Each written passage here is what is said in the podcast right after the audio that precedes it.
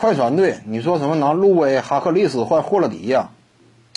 这玩意儿真是个思路，真是个思路。你就以前的角度来看呢，呃，我们呢在赛季开始那会儿就一直在谈，说这个快船队啊，只要说拿下霍勒迪的话，挺适合。霍勒迪呢有一定的大局观，季后赛人家也打过，防守端呢能量十足，挺适合一支强队。尤其考虑到呢，这支球队啊需要他扮演的角色没有那么重，他不是说什么外线核心，对不对？就是个第三。球队当中的第三人这样一种角色，不像说当时啊啊与浓眉哥形成犄角之势啊，这种角色分量可能说以他的球员等级来讲扛不起来，但是在快船队呢，你有另外两个肩膀比你高啊，对不对？那是保罗乔治与莱昂纳德呀，你这样一来的话，他随着呃球场戏份的降低，责任的减少，再加上他本身还是相对比较过硬的这样一种基础能力。那可能说就能够形成一种最终比较理想的效果。霍勒迪赛季开始之前，我们都这么认为。赛季开始之后呢，因为莱昂纳德和保罗乔治啊，他俩呃在组织能力、大局观这方面啊有着明显提升。他俩只要说有提升了的话，那快船队你说再引进霍勒迪啊，就得合计合计，是不是说继续留给莱昂纳德与保罗乔治更广阔的提升空间呢？因为目前来看，他俩在这方面有一定的潜力呀。你何必说引进来一个控球后卫挡他俩的路呢？只不过呢，现在又出现了一些变化。路易斯威廉姆斯呢，此前呢，那与球队之间，对不对？他跟莱昂纳德呀，互相之间话语上有一定的交锋。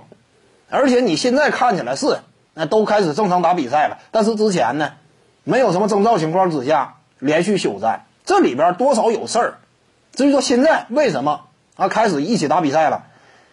内部之间有妥协，肯定是有妥协。那互相之间呢，把这个得失利弊啊摆在明面上，那可能说，那谁该往后退一步啊？这是你的主动选择，对不对？但是呢，考虑到毕竟有这么个岔口在，那似乎说呢，适当的改变一下，那也不是说不能选择。如何适当改变呢？你陆威啊，以及另一位打包交易走，换来一个攻守俱佳的。后卫球员，使得这支球队整个阵容框架呢更加丰满，在季后赛当中呢，攻防两端更具底气，而且有什么说什么。快船这种队伍啊，你说真就是需要两个从板凳席上站出来超强火力吗？你这种架构本身呢有点攻守失衡了，进攻端确实火力凶猛，但是路威和哈雷尔啊，你板凳席上这么两位，是感觉有点。你就是攻守之间确实有点失衡，因为他俩都不以防守见长嘛。